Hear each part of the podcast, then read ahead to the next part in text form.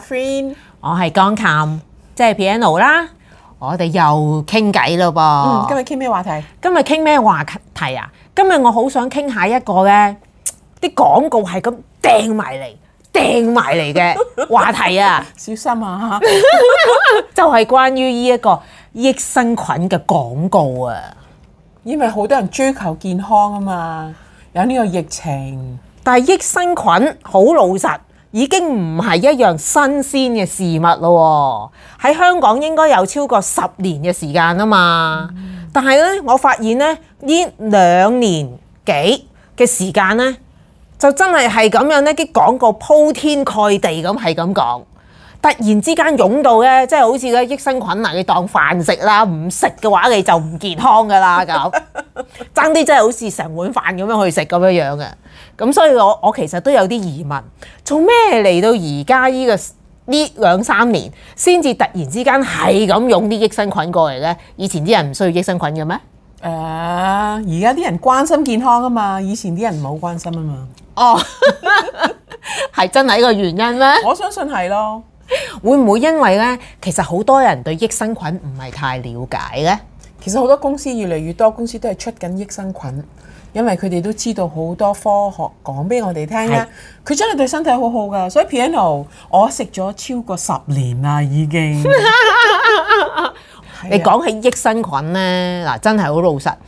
佢除咗廣告多之外呢，仲有呢，你就算行任何嘅誒咩即係好多鋪頭啦，係有好多鋪頭藥房啊，啦冇錯啦。佢真係擺到呢，你都唔知買邊一隻好。嗯，但係我我唔好理買咩牌子先，我想知道其實益生菌本身對身體有咩作用先嗱。其實淨係我講咧，我都俾啲朋友問到我口水都乾啦 嚇，成日都佢哋因為有啲中咗之後嚇中咗個菌之後咧，就嚟問我誒、有啲咩可以令到個身體好翻啲啊嚇，我又冇乜記性啊嚇，條腸又冇咁好啊，喉嚨又冇咁舒服啊咁樣樣，不如今次由你講啦。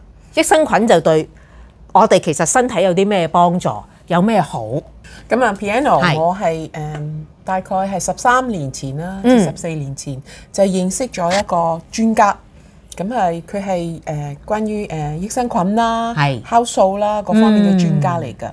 咁、當時佢已經同我講咧，佢話益生菌咧其實好重要嘅喎。咁我話好啊，我試下啦。咁嗯咁、大家知道啦，一般人試嘢咧就係、好啦，攞翻嚟跟住咪試下一粒先啦。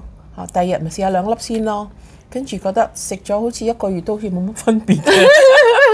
正常咁呢個就係我嘅經歷咯係，即係十三、十四年前啦嚇。係咁但係後來呢，我就開始，因為我好中意睇科學嘅書嘅，嗯嗯嗯同埋呢，我係好中意研讀嘅，係亦都會上不同嘅 course 嘅。咁啊，其中一個 course 咧就開始講緊呢，原來我哋嘅人體入邊呢，有超過數以百萬計嘅菌啊！嗯，即係我一聽到哇咁多嘅咩？佢話係啊，差唔多。你想象下你嘅腸道入邊有成四五磅嘅菌。四五磅嘅菌係咪已經包括咗好菌同埋唔好嘅菌㗎冇啦？錯啦，咁、當時我唔識嘛，咁 Dạ, 係你諗下，你諗起菌會諗起壞菌先定好菌先？梗係壞菌咯。係咯，個個人嘅知識都係咁噶嘛，菌冇錯梗係唔好噶嘛，係係咪啊？所以就要誒、呃、殺菌啊、係消毒啊，嚇、即係小朋友無菌掂過嘢狀態 啊一定要係啦，抹乾淨啊，即係我哋我哋係自細學嘅係咁樣。冇錯啊，啱。咁所以嗰十幾年前我學到嘅知識就話唔係喎，原來我哋身體根本有嘅。如果你有嘅話呢，同埋多品種呢，係原來你健康啲嘅喎。你嘅意思係天生已經有菌，冇錯啦。咁其中就係一個讀者文集，令到係我咧就開竅嘅。咁、個讀者文集就係好似係新加坡做一啲研究嘅。咁佢就研究咧好多最近嘅小朋友咧係有好多誒、呃敏感嘅唔不同嘅症狀。嗯，嚇，例如呢一個皮膚敏感啊啦，又濕疹啦，跟住咧就有好多誒、呃情緒嘅問題啦，嚇越嚟越多自閉症啦，即係佢佢講呢個到係事實。嚇好多呢啲問題。咁跟住咧，佢哋就係發現到乜嘢咧？嗯嗯嗯，因為以往嘅人咧係順產啊，係即啊，係就自己係順產啦，陰道出啦個 B B。咁原來當個 B B 出嚟嗰陣時咧，佢嘅身體咧係接受咗媽媽啲菌先嘅。即係順產嘅過程裏冇面，嗯錯啦，咁佢就個口啊、個鼻啊、個係耳仔啊，即係全部就係接受咗啦。咁所以就好似中咗菌咁樣。嗯，咁媽咪嘅菌咧就俾咗佢哋啦。咁佢哋咧原來少啲呢啲咁嘅敏感情況，或者係一啲即係誒、呃自閉症啊，或者嗰啲問題嘅喎。但係其他咧就因為覺得啊，即係要擇日，咁跟住咧就要開刀。咁所以就開刀就攞個嗯係 B B 出嚟，咁你想象下，雖然我哋唔係外科醫生啊，但你想象下係咪開完之後個 B B 嘅第一接觸就冇經過陰道，咁係所以變咗佢就係只係接觸咗可能媽媽嘅皮膚表面嗯嘅菌啦，或者係個醫生件袍啦，係或者係個姑娘啲手襪啦，係或者係好空氣裡面嘅嗯冇錯啦，原來中咗嗰啲菌俾佢喎。咁所以啲 B B 仔呢，原來第一接觸吸收嘅，即係中菌嘅，係就中咗呢啲咁嘅醫院嘅。即係唔係媽咪天生俾佢嘅菌係啊啦，，咁所以你可以想象會發生咩事呢？嗰、個讀者文集就講啦，原來呢啲小朋友呢，慢慢長大呢，佢哋有好多誒、呃、問題嘅。嗯，敏感啦，係皮膚敏感啦，嚇鼻敏感啦，嚇腸胃敏感啦咁。雖然呢啲唔會話即係導致到好嚴重，係但係對於佢哋嚟講，個生活質素就差咗咯。冇錯，啱，因為身體唔舒服啊嘛，係啊，仲可以影響智商啊。咁所以我一睇完之後，哇！我好驚訝。嗯，咁我好驚訝之後呢，嗱今次呢，我明啦，你係明，啊所以我就揾翻我呢一位誒、呃、專家，咁我就問翻佢，我幾年前你同我講嘅， 你識我幾年嗰時頭先諗起係啦諗起佢係嘛係啊，誒即係我食過，咁但係我又冇乜感覺。係咁其實應該點樣食先至係可以造益身體嘅呢？我就問佢。嗯哦，咁係專家嚟噶嘛，佢自己係食噶嘛，佢自己 OK 製造噶嘛，所以佢係好叻嘅人嚟嘅。咁、嗯嗯嗯所以佢就話係啊，佢話好多人係唔識食嘅嗯嚇，因為佢哋唔明個原理啊。咁個原理係乜嘢呢？就係、話我哋嘅身體入邊呢，係有你你中唔中意都好啦，有壞同埋好菌嘅。係係個關鍵係個比例啊，即係你嘅比例一定要係壞菌少啲，係好菌多啲。咁如果唔係呢，你就會有好多誒、呃即係健康上嘅問題。即係如果壞菌多，健康上就會好有問題啦係啊。所以益生菌就係因為佢有益，所以咧就會令到問題係減少，甚至乎唔出嗯現。咁你聽個名都識啦，係咪？係咯，益生菌喎，好多人聽見初初我我啲有啲朋友聽見我話食益生菌咧，佢哋好難理解㗎。佢哋成日會覺得菌喎、就好似我哋頭先話齋，菌污糟嘅喎，點樣食落去啊咁。所以成日都有一個錯覺咧，就係、菌係本身對身體唔好嚇。如果唔係，點會話腸胃炎咧？腸胃炎就係有菌 啊嘛。所以有好多時有咁嘅誤會咯。係啊，因為呢個需要知識咯，好嗯似我都係噶，我我食過咁，跟住呢就人專家提我添，係但因為我冇知識，冇我錯，理解唔到，嗯哦咁我咪冇去繼續食咯。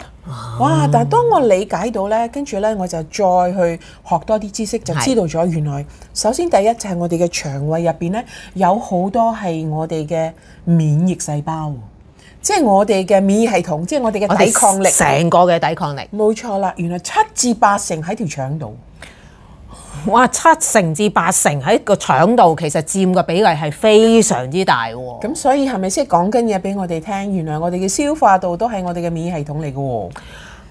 如果係咁樣嘅比例呢，就一定好需要大量嘅益生菌先得啦。冇錯啦，所以佢有好多人呢，誒、只係因為腸胃唔好，係嚇佢可能話啊，我便秘啊，嗯我、嗯嗯我肚瀉啊，咁係嗯佢話我食下啲益生菌啊咁、樣，咁呢個係都啱嘅，但係呢個係佢唯唔係佢唯一嘅益處咯，呢、個係佢誒最基本嘅。啊！俾你睇到嘅益處咯，嗯所以原來腸道一出咗事，你話啊肚瀉啊，或者係係便秘，其實講緊嘢俾你聽，就係你嘅身體入邊嘅菌呢，係多咗唔好嘅菌，少咗有益嘅菌。咁但係佢未誒未未話淨係喺度停止嘅喎，佢仲會繼續嘅喎。係啊就係因為佢七成至八成嘅免疫細胞喺條腸度啊嘛，咁即係喺你嘅便便下出嗰陣時咧，其實就講緊嘢俾你聽，就你亦都影響緊你嘅免疫系統，即係喺你嘅消化道唔健康，你嘅免疫系統都唔健康。即係唔係純粹真係淨淨係腸道嘅問題啦，係啊連仲有免疫系統都出咗問題啦，仲有仲有乜嘢？第三樣嘢，佢係會影響原來我哋嘅腸胃咧嚇嗰啲誒益生菌咧，佢會影響埋我哋個腦。啊，又真係喎、因為呢，有一個老啊兒科嘅腦科醫生佢講呢，原來有抽筋症嘅小朋友啊，個原來佢個腦同嗰個腸呢，原來個聯繫上呢會聯繫得唔係咁好嘅溝通，所以就會令到呢嗰、個腸胃呢就好容易成日都好似腸胃炎咁樣樣嘅。嚇，因為我家族裏面都有一個咁嘅小朋友，我哋初初都唔係好理解嘅嚇。咁後來個腦兒科腦科醫生就解釋，哦，其實好簡單嘅咋，你俾益生菌佢食，咁佢咧個腦同個腸就會連接翻咧，係好好好多嘅。係啊，好奇妙嘅呢一樣嘢。嗯，咁你諗下一個例子啊，可能我哋啲誒觀眾朋友未係必十分之明。嗱，俾個例子你可能會容易啲明。你有冇發覺到呢？當你好緊張，可能要考試，你知係有啲人好驚噶嘛，冇係咪錯。或者你要去 interview 嗯面試，或者你要見工係咁，個人呢就會有啲壓力，就會有啲緊係啱張。咁冇跟錯住會發生咩事啊？嗱，個你嘅 腸胃，我會便秘咯，你會便秘。 係啊，我一受壓力我就便秘噶啦，咁但係有大多數嘅人呢，就跌翻轉嘅。肚屙冇錯，就衝去廁所啦，因為即係即係有個有呢個壓力。嗯係冇錯，咁所以你諗下，佢淨係諗到一定要見到嚇考試啊，或者即係好多誒、呃不同嘅情況之下係，佢就會影響個腸道。咁所以以往啲人都知嘅，但係而家原來當我哋明白益生菌咧，我自己調翻轉啦。嗯嗯嗯，原來呢個影響係雙向㗎。即係佢哋互相會溝通到啦，係啦，所以就文字嘅腦影響我哋嘅腸胃，喺個腸道入邊嘅益生菌會同我哋嘅腦溝通，所以咧你嘅腸胃唔好嘅話咧，你嘅腦就會有啲問題。咁我哋點樣知咧？情緒問題啊！唔係個個腦抽筋噶嘛，腦抽筋冇係錯可能即係出世有啲問題，係啊係啊。但係有啲人係大個咗啦，嗯就會有情緒問題。所以你話情緒問題係咪要食藥呢？係咪啊情緒問題有啲咩問題？我哋通常都係情緒緊張啦，誒、或者係叫做誒憂鬱啦，同埋就係會甚至乎會產生妄想啦，焦慮症係啦、嗯啦，焦慮啦，係啦，即係呢啲問題，你諗下係都幾多㗎。咁所以原來唔係所有呢嗯啲問題係真係個腦出咗事嘅。我最即係係驚訝嘅就係有機會係調翻轉，嗯，就係因為你嘅腸道出咗事呢，就影響咗你嘅腦部，所以就出現咗嗰啲咁嘅精神科嘅問題。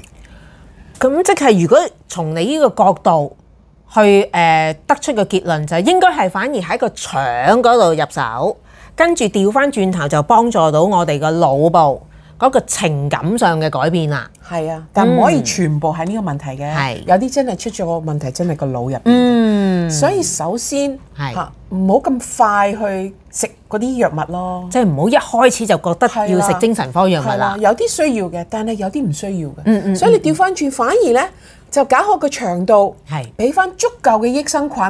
原來有樣嘢好奇妙會發生㗎，你嘅人呢，佢會感覺安寧啲嘅，即係個人靜啲嘅。係咁所以變咗，當你靜啲，你咪處理到壓力咯。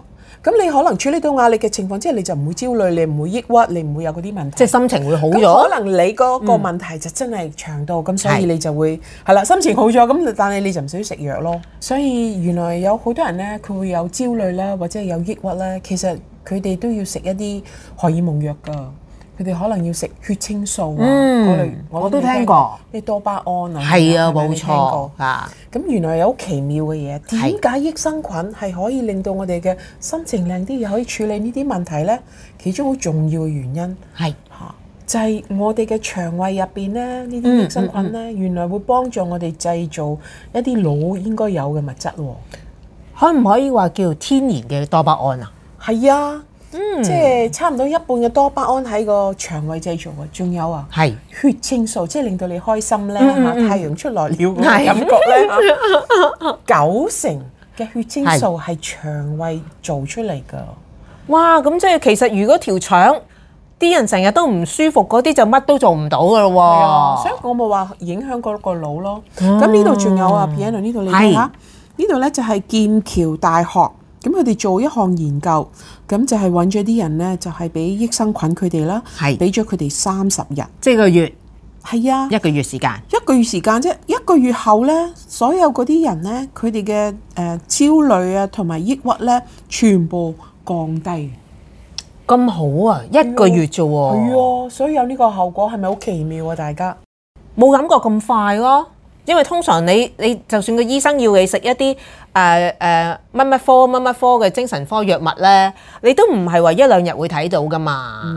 咁、但係如果你純粹以益生菌嚟講，佢又冇藥物成分，但係如果以三十日，佢又對身體咁好嘅，咁其實已經係好快個效果噶喎。係啊，你諗下可以避開咗，即係一生一世要食精神科藥。嗯，當然唔係所有人，但係有大部分人係可以喎。但我哋唔識唔係知，所以我哋就好希望講俾大家聽下，呢個係科根據科學根據。啱，其實藥物係永遠都係食到最少最少最少，或者甚至乎完全唔食呢，咁係最好嘅。咁呢個就係即係我最驚訝嘅地方。咁就可以變咗咧，哇！我話腸胃又好，免疫又好，嗯係嚇、即係心心理上又好，哇！一流啦。係啊，咁所以我就問我嘅專家，我話咦應該點樣食先至可以感受到嗯咁多個效果嘅？我想知嘅。係咁佢話因為好多人嘅腸道唔好呢，咁以前我都係㗎。咁所以佢話呢，你就需要去將你嗰啲菌呢係要比例要改變。壞菌同好菌嘅比例，冇錯啦，嗯係你就要俾多啲益生菌，提翻高佢哋。好嘅菌，冇錯嗯啦，咁跟住呢，就佢哋會幫你打壞菌嘅喎。即係其實佢哋喺度互相佔據緊嘅地盤啫啊冇喎。錯啦，冇錯啦，咁所以變咗呢，如果你你你講嘅嗰啲壞菌係好似黑社會咁樣咁，咁呢啲呢就好人，咁佢哋呢就會趕佢哋走咁樣咯。嗯嗯嗯，啊但係有少少佢哋都需要有少少空間係嘅，會匿埋嘅。咁所以呢個就係好似一個八二定律咯。係八成最好就係好菌啦，嚇兩成先至係壞菌，咁就會比較係理想啲。咁就可以得益好大。咁我就諗啦，嗯，我要試下先。 所以我就同佢講，我話你你教一教我，即係係嚇，即係唔好理咁多嚇，我想測試，所以就唔好理話要幾多粒啊，會唔會食唔食到啊嚇，即係唔係嗰啲嘢啦，嚇唔好呢啲界限情況之下，我想測試，佢話得，佢話你就要食大量啦，大量，所謂嘅大量有幾大量先？使唔使成碗飯咁樣食先？ 因為佢佢有啊嘛，咁佢就係誒我就同佢去直接攞啦，係咁咁當然我要俾錢佢啦。 我就攞好大 lot 啦，係嗯咁跟住咧我就自己身上測試啦。咁所以 piano 咧我就即係食大量啦係，感受下啦，咁同埋長啲時間食啦，咁咁我食咗係一年，即係你用一年時間去測試益生菌冇錯啦對自己身體有咩幫助嗯冇？錯啦。咁所以咧樣樣應驗晒。咁係嗯第一咧就即係腸胃舒服咗好多啦。嚇咁你知道啦，去唔到廁所好辛苦㗎嘛，係係咪？冇錯咁舒服咗好多咯喎。咁第二咧，一年內我一次都冇病過，打過黐都冇。 咁叻女。冇啊，冇啊。咁所以我哇好奇妙啊，咁、心情我開心啲咯。係冇錯，嚇咁我我冇病嘅，咁但係都開心啲嘅，每日都覺得好似太陽出來了咁都好嘅。咁、所以變咗哇，我係真係好驚訝，得到呢啲益處，所以我我一定要同人分享，所以我就出咗我哋嘅產品係嚇、Prime Probiotics。益生菌。冇錯啦，就係 PP 啦，咁所以係好開心地咧，啊俾屋企人啦，嗯嚇俾朋友啦，嚇亦都係鼓勵多啲人可以得益嘅，咁所以冇錯已經食咗十零年㗎啦，係啊，嗱，所以咧，你計埋你測試你食咗十零年咧，我食咗十年到係差唔多噶啦。因為我頭先都都好似你一路講一路講，就係、我其實經常都有便秘呢個問題。我嘅便秘問題由小學開始嘅已經，因為小學、中學出嚟做嘢哇，。好耐喎，咁樣係，啊，真係冇變過㗎，呢一個便秘嘅 問題。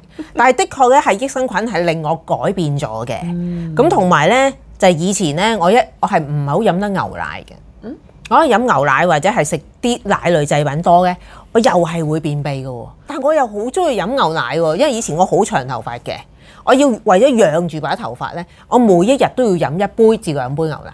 哦咁啲頭髮就唔會開叉嘅。係咪因為要吸收蛋白質咧？係啦，冇錯啊！我哋真係要講下蛋白質呢個話題先啦。係啊，所以大家咧，如果你覺得我哋講嘅嘢咧係真係係有科學根據嘅，咁你覺得係啱聽嘅話咧，我哋都好希望咧就可以不同嘅集數會出唔同嘅話題。冇錯所以下一次我哋就好有機會就係講呢個蛋白質。好嚇如果你誒、呃記住嚇，如果你唔想錯過嘅話咧，你快啲 subscribe 啦，快啲 like 啦。冇錯，啊我哋會講多啲唔同嘅話題。嗯，咁所以咧，其實我就係咁樣開始食咗個益生菌咯。嗯，嚇、咁的確咧，我而家連牛奶啦、乳酪啦或者其他嘅奶製品咧，我食完之後咧都冇冇嗰種嘅便秘嘅情況出現咯。係咪舒服好多咧？係啊，同埋日日都定時有便便咯。即係想問下大家啦，你自己咧， 你自己會唔會係都係覺得益生菌係可以幫助你嘅腸胃嘅咧？嗯啊，如果有嘅，你都覺得係得益咗嘅，你都喺下邊啦，加翻個 comment 俾我哋啊，我哋都想知。係啦，睇下可以幫助到你啲乜嘢。嗱，咁如果益生菌有咁多嘅好處，咁而家加上廣告咁多，即係好明顯呢，而家周街你都可以買得到噶啦。即係差唔多啦，好似你頭先話齋，去啲乜乜鋪頭、乜乜鋪頭，總之有健康食品賣嘅，佢根冇本錯全部都已經有嘅。有啲醫生開添，啊，又係啊，真係喎、嚇！依輪喺 YouTube 裏面咧，有好多醫生自己都出自己嘅品牌嘅益生菌啊！嚇，我都係睇 YouTube 嘅時候先發現到嘅啫。咁但係呢，其實我真係發現呢，好多品牌嘅益生菌呢，都唔係真係純粹淨係菌嚟嘅喎。特別呢，我妹啊，阿妹，阿妹，睇唔睇到啊？家姐喺度，我想問下你呢，點解你成日喺出邊買咁多嘅益生菌？佢真係乜嘢牌子都好似屋企有晒，等咗喺間屋嗰度。然後跟住我其實都唔知佢幾時買翻嚟㗎。嚇，跟住就影張相俾我睇，家姐呢個成分食唔食得啊？咁樣樣，我一睇點解糖嚟嘅裏面？益生菌做咩擺糖啊？各位，好啊，又跟住再影。誒哎點解依個又話澱粉質啊？澱粉質行先嗰啲菌喺邊啊？咁明唔明啊？即係即係我會我會覺得就係係而家呢個情況呢，啊，全球都好多細菌，好多人都好想腸道健康，咁所以呢，先至係想去食益生菌。咁但係咁樣好泛濫，我唔搞到啲人呢係唔知點樣去選擇啊。呢個都係一個好大嘅問題，特別最近我睇廣告有一隻呢，佢話可以加落去飲品嗰度一齊飲喎，即係如果好似我咁中意飲牛奶啊、鮮奶嘅，倒落去個鮮奶度；中意飲果汁嗰個果汁度，嚇差唔多係叫你中意食飯啊，撈喺個飯面啊咁。但係我明明學到嘅知識唔係咁嘅喎，咁其實我係應該點揀益生菌同埋點樣去食益生菌嘅方法，先至真正條腸同個腦係真係用得到嘅。嗯，呢個係一個挑戰嚟㗎。嗯。大家覺唔覺得亦都係個挑戰啊？即係你唔知買咩牌子。係其實有方法㗎嚇，我哋要理解嚇嗰、個方式係點樣去選擇。嗯，咁我就以下就想講啦 p i a n o 你有冇耐性啊？好，你你哋有冇講耐性講 聽啊？有，梗係要有啊，因為個腸同個腦啊嘛，係咪先？